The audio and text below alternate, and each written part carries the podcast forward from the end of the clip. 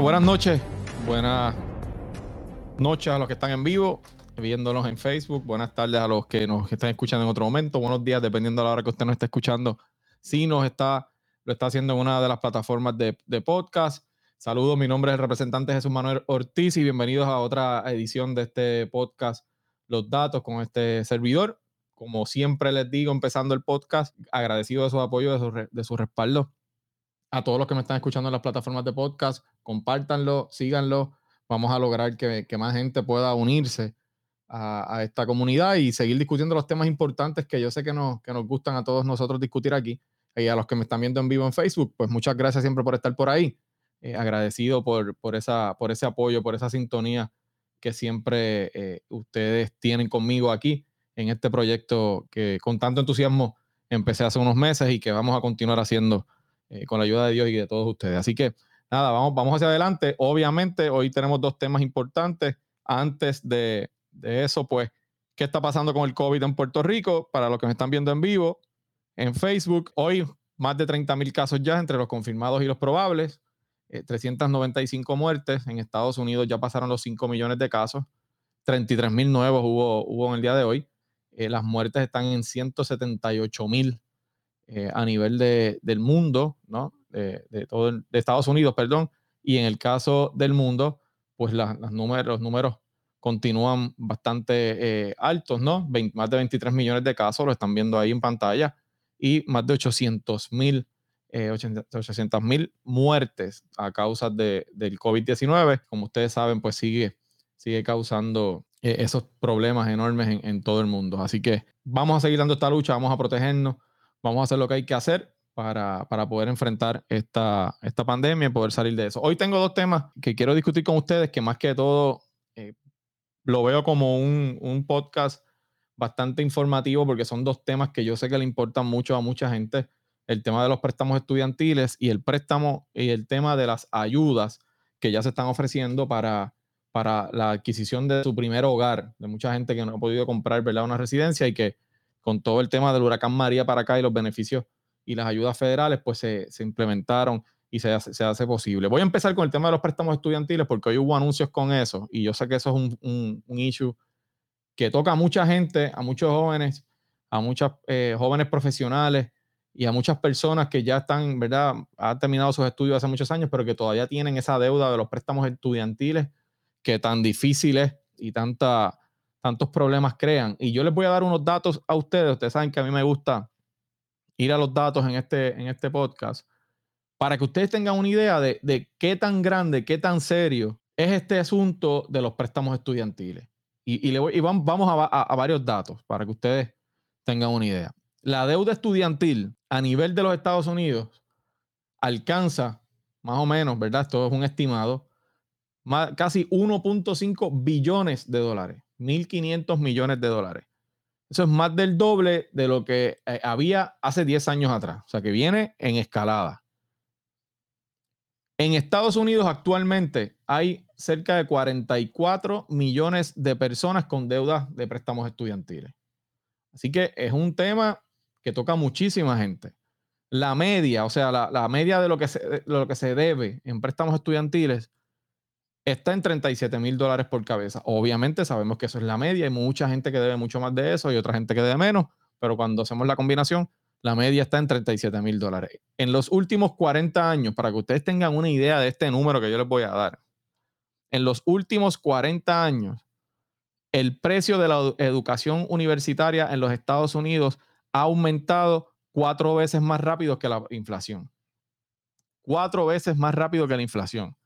Desde 1978, o sea, hace 42 años, la comida ha subido en Estados Unidos, pero obviamente Puerto Rico es un reflejo de eso. Desde el 78, la comida en los Estados Unidos ha subido un 244%. El gasto médico ha subido un 601%, pero la universidad ha subido un 1200, eh, 1120%. O sea, el doble. Si, si, ustedes a veces entran en la conversación con algunas personas y, con toda razón, eh, se habla de cómo el precio de, de, de, los tratamientos médicos, de los medicamentos, de los suplementos médicos, etcétera, ha subido en Estados Unidos, sepa que el costo de la educación universitaria ha subido el doble. O sea, 601% el, el precio de los gastos médicos ha subido en los últimos, desde, los, desde el 78, en los últimos 42 años. Y la universidad ha subido 1.120%. A, a ese nivel. Datos de la Reserva Federal de Nueva York, que han hecho estudios sobre este tema de la deuda estudiantil, dicen que más de la mitad, o al menos la mitad de las personas que tienen préstamos, tienen más de 30 años y una cuarta parte más de 45. O sea que estamos hablando aquí que esto impacta a esa población que va a comenzar sus años eh, más productivos después de salir de la universidad, etcétera, quizás ejercer la profesión que estudiaron de 30 años en adelante. Más de la mitad de los prestatarios tienen 30 años o más y una cuarta parte tiene más de 45. Entre el 2001 y 2009, hace más de 10 años, se reflejaron aumentos de hasta 81% en los costos educativos Obviamente ya les dije que en los últimos 40 años ha sido descomunal, pero entre 2001 y 2009, hasta un 81%, de aumento en los costos educativos, una tasa promedio de casi 4 mil dólares por año escolar. O sea que entre, en los últimos 10 años, más o menos, en la década del 2000 al 2010, ese costo educativo fue subiendo casi 4 mil dólares anuales. ¿Qué, ¿Qué efecto tiene esto quizás alguien puede estar pensando, mira, pues la persona coge, toma prestado y pues tiene que atenerse a las condiciones. La realidad es que mientras esta, esta escalada sea así, lo que ha ido provocando ese aumento en matrículas y en los préstamos es que los jóvenes queden excluidos de la fuerza laboral formal jóvenes con educación universitaria y que cambien sus hábitos de consumo porque tienen menos dinero para hacer cualquier otra cosa. O sea, cuando tú tienes un préstamo tan grande encima, tú cambias tus hábitos de consumo porque no puedes utilizar ese dinero en nada más. Tienes ese préstamo ahí encima de ti. Algunos puntos importantes de, ese estudio que les estoy hablando de la Reserva Federal, de la Reserva de, Nueva York, Reserva Federal de Nueva York. En solo 12 años, las deudas acumuladas de préstamos estudiantiles aumentaron cerca de 70% en 12 años. O sea, en un periodo de 12 años, la deuda que tenían los estudiantes, las personas que tienen los préstamos, aumentó en cerca de 70%. La edad promedio del inicio de pago, o sea, qué edades empezaron a pagar préstamos estudiantiles, aumentó en un 20%. O sea, los jóvenes, en los jóvenes de 25 años, que es el grupo deudor principal. Así que podían tener que empezar a pagar más tarde porque no podían pagarlo de alguna manera. Miren este dato que interesante. Las tasas de adquisición de viviendas, o sea, las compras de casas, residencias, entre consumidores jóvenes han disminuido drásticamente en esos periodos de ese estudio un 10% en una década, ¿ok? Lo que representa que se redujo su capacidad adquisitiva, fue lo que les dije hace un momento, precisamente en el momento en el que inician los pagos de sus préstamos. O sea, cuando ellos están listos quizás para hacer alguna compra, comienzan a tener que hacer esos pagos de esos préstamos estudiantiles, que son altísimos, y no pueden comprar una residencia. O sea, tienen que empezar a hacer los, los pagos de los préstamos y eso les, les inhabilita de poder adquirir una residencia. Para que vean este dato, eso ha, provocado un aumento en la cantidad de jóvenes que permanecen viviendo con sus padres o familiares ante la imposibilidad de adquirir o de adquirir propiedades. Obviamente, este dato a mí me parece mucho más llamativo en Estados Unidos. En Puerto Rico normalmente nosotros mantenemos los hijos, ¿verdad? Mucho más tiempo con nosotros. En Estados Unidos no usualmente es así. El americano tiende a soltar rápido, ¿verdad? A, sus hijos en términos de que es otra sociedad, otras costumbres. Pero el efecto que ha tenido allá es que al no poder adquirir residencia, pues esos jóvenes están más tiempo con sus padres. ¿Qué plantea el estudio además? Dice que el, informe de crédito de un joven de 20 años, un joven de 30 años, en el 2015, hace cinco años, miren, miren estos datos. En el 2015, cuando se hace todo este estudio en ese periodo, se, observa que un informe de crédito de, un, de los jóvenes, joven de 30 años tenía 28% menos de deuda por su hogar. Obviamente no están comprando casa. Esto en comparación con, ¿verdad? con jóvenes antes de esa época no estaban comprando casas, así que tienen menos, menos en, el crédito, menos casas, ¿verdad? Están pagándolas porque no tienen residencia. 6% menos de deuda de automóvil, por lo tanto muchos no podían comprar quizás un automóvil, quizás tenían el que sus padres le dejaron o se movían en transporte colectivo, no podían comprar un automóvil. 36% menos de deuda de tarjeta de crédito. Estos datos son en comparación con jóvenes de, esa misma edad en el año 2002. o sea, que, déjenme explicar esto. Ese estudio de la, de la Reserva Federal de Nueva York en el 2015 estableció, y esto ha seguido aumentando para acá, o sea, que, que son datos que permanecen, que en esta época los jóvenes tenían menos carga en el crédito de una, de una residencia, de menos carga de un carro, menos carga de una tarjeta de crédito porque no tenía el poder adquisitivo que los jóvenes a esa misma edad, pero en la década anterior, en la década del 2000. Obviamente en aquella década los costos de educación no eran tan caros y los jóvenes pues, obviamente podían hacer otros gastos. Ahora no se puede hacer.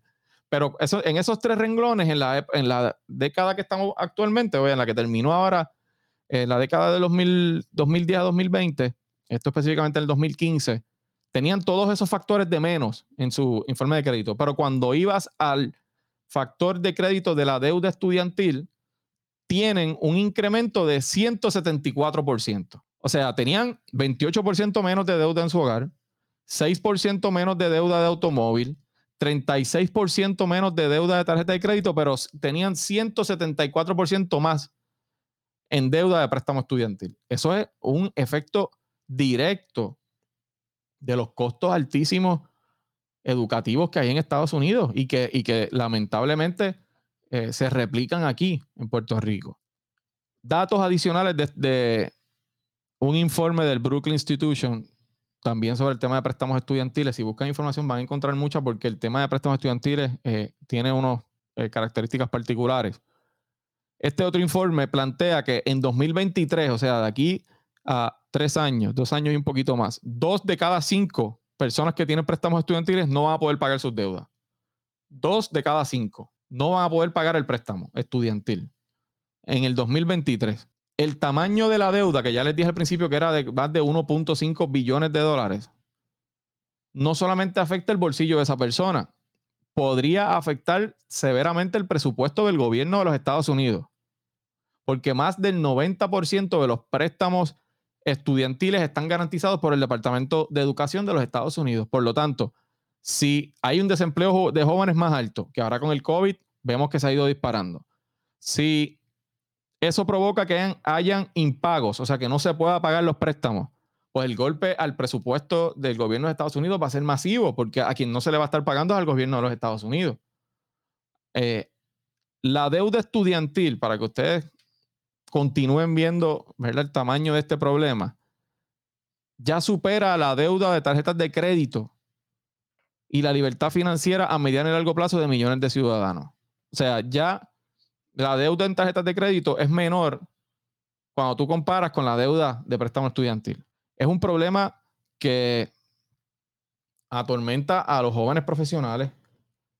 Es un problema que como les dije, va a afectar directamente al gobierno de los Estados Unidos cuando esos, esos impagos, si esas cifras que esos estudios plantean de dos de cada cinco préstamos o prestatarios, en este caso personas que toman prestados, no pueden pagar su préstamo, ese golpe va directo para el gobierno y a su vez ese golpe en el gobierno va directo para los servicios de la gente.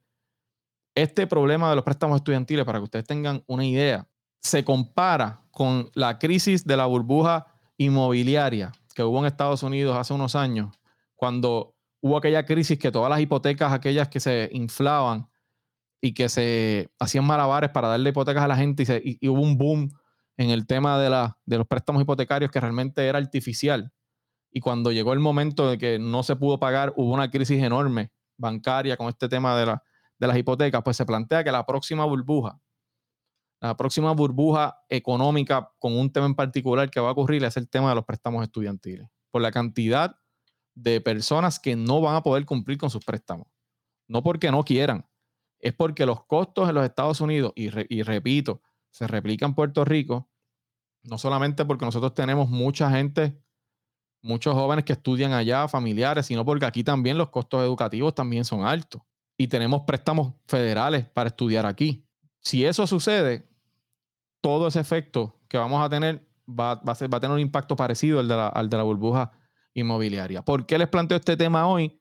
Ustedes saben que como parte de la situación del COVID-19, el gobierno de Estados Unidos, el presidente Trump, ha decretado una moratoria automática en los pagos de los préstamos estudiantiles, automática hasta septiembre 30, Pues hoy se anuncia que el presidente firmó una orden ejecutiva que suspende el pago del principal y de los intereses hasta, hasta el 31 de diciembre. Era hasta septiembre, lo extendieron hasta el 31 de diciembre de este año, como les dije, a través de una orden ejecutiva firmada por el presidente Trump. Estos pagos habían sido detenidos en marzo, cuando inició toda la crisis del COVID-19, y eh, hoy pues se anuncia que se va a extender hasta diciembre, lo cual es una gran noticia para mucha gente, máximo cuando en Estados Unidos continúa el problema con el desempleo y en Puerto Rico continúa el tema, el problema de desempleo y, pues mucha gente aquí tiene préstamos estudiantiles y se van a ver beneficiados de alguna forma por esa extensión hasta diciembre. Vamos al otro tema antes de... Así que ese tema de los préstamos estudiantiles, para cerrarlo, como gobierno aquí, nosotros tenemos que buscar alternativas. Yo sé que es un tema federal, pero como gobierno vamos a tener que buscar alternativas para ayudar a esos jóvenes que tienen esa carga de esos préstamos, ya sea con algunos incentivos locales, ya sea eh, ayudándolos con los préstamos en ciertas profesiones si, si permanecen en Puerto Rico eh, dando servicio en sus respectivas profesiones. Vamos a tener que buscar alternativas porque ese es un enorme problema que tenemos encima.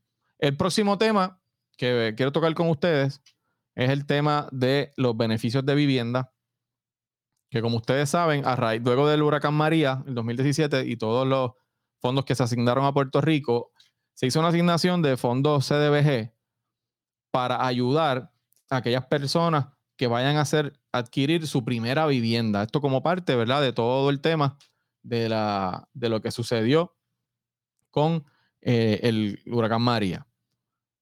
Ya había comenzado el programa que le daba una asistencia a mucha gente, ¿verdad? La gente que cualifica para esa compra ese primer hogar. El próximo martes, primero de septiembre, va a comenzar el periodo y los que vayan a comprar una residencia estén pendientes. Ojo, obviamente quiero hacer de entrada la aclaración. Yo no soy empleado del Departamento de la Vivienda. Hay datos que posiblemente yo no sepa, pero quiero traer este tema aquí para alertarlos sobre esto y que ustedes puedan buscar la información donde corresponde. Vamos, vamos a los datos.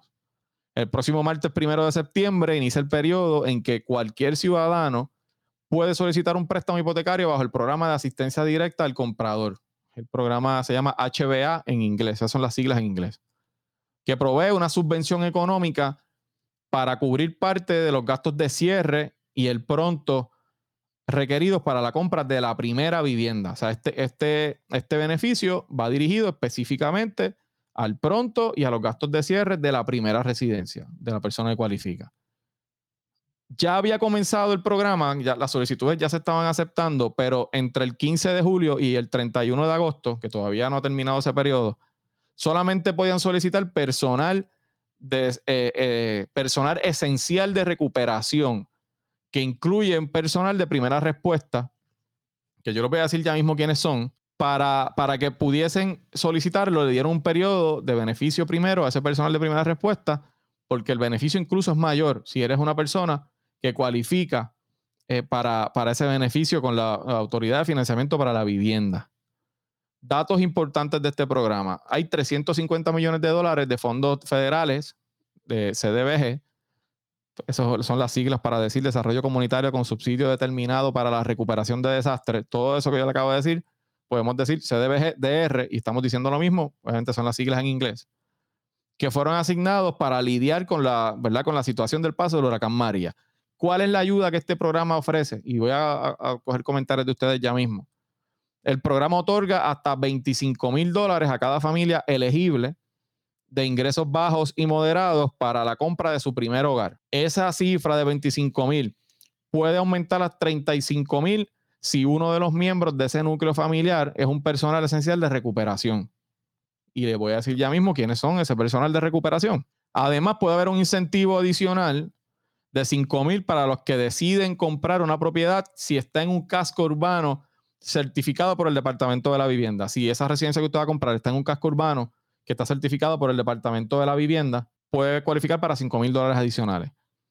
Y vuelvo y digo, ese dinero es para el pronto pago, para los gastos de cierre de la hipoteca. Vamos con el personal esencial. ¿Quién es el personal esencial? Y, voy aquí a poner en pantalla a la gente que me está viendo en Facebook, va a ver esa gráfica. Si usted me está escuchando en cualquiera de las plataformas de podcast, no me va a ver, pero yo voy a narrarle lo que hay en pantalla. ¿Cuál es, eh, quién es el personal esencial de recuperación? En esta categoría caen los maestros de prekinder a duodécimo grado de escuelas públicas y privadas acreditadas en Puerto Rico. Bomberos, técnicos de emergencias médicas, personal médico y oficiales del orden público. Ustedes ven ahí, obviamente busqué porque quise verificar rápido si están los oficiales de corrección. Tengo que admitirle que no estoy seguro si están incluidos, pero estoy buscando la información. Pero la definición que vemos en pantalla para los que no me están viendo en Facebook y los que me están escuchando en las plataformas, tiene tres aspectos. Funcionarios del orden público es un oficial del orden público, empleado a tiempo completo. Primer requisito, por una agencia de orden público de Puerto Rico o una unidad del gobierno general, local, general, y quien en cumplimiento de sus labores tiene la obligación de salvaguardar leyes federales, estatales o municipales y de arrestar a quienes las violen. Obviamente la policía, policías municipales, ¿verdad? Y otro tipo de funcionarios que cumple con esa definición. Número dos, maestros o maestras, personal empleados como maestros o maestras a tiempo completo en una escuela pública o privada acreditada en Puerto Rico que brinda servicios directos a estudiantes de los grados de prekinder a grado 12. Ese está bien claro terceros que cualifican para los 35 mil. Recuerden que esto que estoy leyendo tienen un beneficio adicional por ser eh, funcionarios personal esencial de recuperación. Los terceros, bomberos, técnicos de emergencias médicas, personal médico. ¿Quiénes son estos? Personas empleadas a tiempo completo como bomberos o técnicos médicos de emergencia por un departamento de bomberos o una unidad de respuesta de servicios médicos de emergencia de Puerto Rico o una unidad de gobierno local general. Personas empleadas a tiempo completo como profesional médico bajo la definición del Departamento de Salud de Puerto Rico. Así que ahí ven la definición de quiénes son ese personal que les aplica el beneficio adicional de los 35 mil dólares en vez de los 25 mil. Yo voy a poner esas gráficas también en mi Facebook para que ustedes las puedan ver y además les voy a dar luego la dirección de la página de internet para que ustedes puedan entrar y buscar toda la información. ¿Cuáles son los requisitos para acceder a esta ayuda? Bueno, la subvención, o sea, la ayuda es para familias de ingresos bajos y moderados. Esto no es para todo el mundo. Hay un límite máximo de ingresos para poder cualificar. O sea, que usted le van a hacer una cualificación y usted tiene que estar dentro de esa categoría para poder cualificar para la ayuda. Y, y eso es importante que se sepa porque no es para todo el mundo. El límite varía de acuerdo a la cantidad de personas que componen el núcleo familiar y toma en cuenta la suma de los ingresos de todos los miembros de ese núcleo familiar que tienen 18 años o más. Para una familia de cuatro personas, por ejemplo, ese límite de ingresos pudiera ser de un máximo de 62.900. En la página de internet va a haber unas tablas que más o menos le dicen el tema de los ingresos, pero en, cuento largo corto, le van a calcular todos los ingresos de todas las personas que vivan en ese núcleo familiar mayores de 18 años que trabajen y tiene unas tablas y usted no puede pasarse esas tablas. Si usted tiene un ingreso mayor, pues entonces no cualificaría. ¿Qué otras condiciones tiene para poder aceptarlo? Eh, tiene que, una vez le den el beneficio, usted tiene que vivir la residencia durante los primeros cinco años luego de haberla comprado. O sea, usted no puede comprarla y a los dos años venderla o alquilarla porque entonces se tiene una penalidad. Tiene que vivirla por cinco años mínimo. En el caso del personal esencial de recuperación, o sea, todos los, que leí hace un rato, deben continuar trabajando en, durante esos primeros cinco años en, esa, en, una profesión bajo esa categoría que cualificó como personal esencial de recuperación. Si es maestro, tiene que seguir siendo maestro. Si es policía, tiene que seguir siendo policía, etcétera, por lo menos por esos cinco años. Si usted incumple cualquiera de esas dos condiciones, tiene que devolver el subsidio. Si le dieron los 25 mil, va a tener que devolver los 25 mil. Si le dieron los 35 mil, va a tener que devolver los 35 mil. Además de eso, todo beneficiario del programa debe participar en un curso de educación de compradores que se le va a ofrecer que dura unas ocho horas y es ofrecido por alguna eh, institución o alguna agencia de consejería financiera. Eh, hay varias opciones que están en esa, esa consejería de, finanzas. La propiedad a comprarse, cuáles son los requisitos, debe tener un precio de venta igual o menor a los límites aprobados por FHA. Eso se lo va a decir la institución bancaria. Eh, eso varía por municipio. Y el precio no puede ser menor que el valor que diga la tasación. La unidad de vivienda también debe cumplir con una revisión ambiental aprobada por el Departamento de Vivienda. Todo eso se lo van a explicar eh, ahí. y debe ser una residencia de unidad unifamiliar, ¿verdad? ¿Dónde se solicita el programa? Pues debe acudir a una de las instituciones financieras que están participando de este programa, solicitarlo y a la vez eh, solicita el préstamo hipotecario y a la vez solicita la ayuda de HBA, que es la que les acabo de, la que les estoy describiendo aquí. Hasta el día de ayer, para que usted tenga una idea, había 36 instituciones en Puerto Rico que participan del programa. Eso incluye cooperativas de ahorro y crédito y bancos hipotecarios. Todavía, hasta este momento, no había entrado a participar todavía los principales bancos, o sea, Banco Popular, First Bank y Oriental, pero aparentemente estaban en conversaciones para poder entrar. ¿Cómo funciona? Y aquí le voy a poner le voy a colocar en pantalla otro diagrama. Obviamente la gente que no, no, me está viendo en Facebook, yo lo voy a narrar ahí y voy a subir esta gráfica a mi Facebook.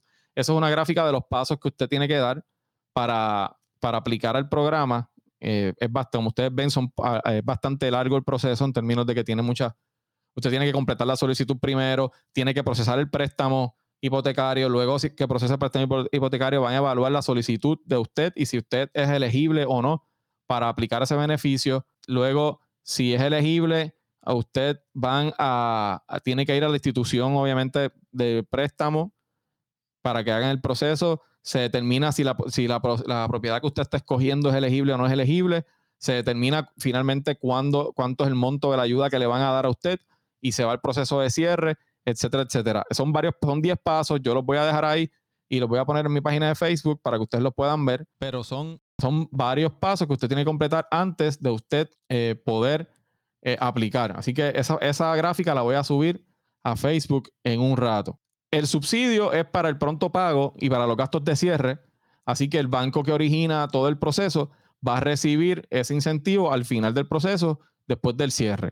Bien, Así que en ese sentido, ¿dónde usted consigue más información? Yo le voy a poner eh, a ustedes la, dirección, el link de la, página eh, aquí en mi Facebook para que ustedes puedan tener acceso a esa, ayuda. Importante que usted pueda buscar esa información. Yo sé que hay mucha gente y voy a, a varias preguntas ahora, no me voy a quiero extender mucho porque el programa tenía bastantes detalles hoy, pero básicamente es una buena oportunidad que usted puede, puede aprovechar esto es producto de las ayudas que llegaron aquí a Puerto Rico por parte del gobierno federal después del huracán María. Se tardó muchísimo, porque ya como ustedes ven, van casi tres años de María, pero finalmente está en ejecución. Y en ese sentido, a partir del próximo primero de septiembre, usted podría aplicar para ese, programa. Mi exhortación, entra el link que va a estar en pantalla, que yo les voy a, que yo les voy a colocar luego en mi Facebook porque es larguísimo y si lo leo aquí no, no es práctico. Pero yo le voy a colocar en mi Facebook el link para que ustedes puedan entrar y buscar información. Así que en ese sentido, una buena oportunidad. Aproveche si usted es un oficial de estos de servicio esencial de recuperación, de orden público, maestro, personal médico, podría tener hasta 35 mil dólares para el pronto, para gastos de cierre. Si no es de ese personal, podría tener 25 mil, incluso un beneficio adicional de 5 mil si la casa que usted va a comprar es en un casco urbano y está certificado por el Departamento de la Vivienda. Así que en ese sentido yo creo que es una gran oportunidad que la deben aprovechar y que, que está ahí para que ustedes puedan, utilizarlo. Así que vamos a las preguntas. Espero que la información haya sido de, su agrado. Vamos a los comentarios de ustedes, si hay alguno. Vamos a ver, por aquí tengo Edgardo Martínez. Abrirán para crédito a las hipotecas existentes. Bueno, este programa es para la compra del primer hogar. Así que en ese sentido, me parece que si una persona tiene una hipoteca ya y va a comprar una segunda casa, si esa es la pregunta, ¿verdad? Pues me parece que no aplica. Miren, no sé si este planteamiento que hace Yadira Colón, eh, la realidad es que estos son fondos federales, esto es un programa federal y en ese caso eh, ya el programa está aprobado y, ya hoy se anunció, de hecho ya hay solicitudes de personal de respuestas que ya han entrado, han comenzado y lo que va a comenzar el 1 de septiembre es que ya los ciudadanos que no sean personal de respuesta pueden empezar a solicitar. Seguimos por aquí, Gladys Ortiz. ¿Se puede utilizar ese dinero para pronto y gastos de cierre? Correcto, Gladys. Específicamente para eso es. Gastos de cierre y pronto. Edgardo, vamos de nuevo Edgardo. Trabaja en manejo de emergencias de Ponce. ¿Abrirán la opción para hipotecas existentes? no, la contestación es que hasta el momento son primeras compras. Primeras residencias. Esa, esa básicamente es la, es la condición que están poniendo. Yo supongo, y esto tiene que ver con un poco fomentar también que, después de la crisis del huracán, pues también haya movimiento en las propiedades, etcétera, etcétera. Y, pues esto ayuda en algo porque 25 mil dólares, créanme, 25 mil dólares para usted pagar pronto Gastos de cierre es excelente. Y 35 mil ni se diga. Vamos a ver por aquí algunas otras preguntas. Saludos a Dorian allá en Vega Baja. Abrazos. Saludos a Nilsa Velázquez, que está por ahí también.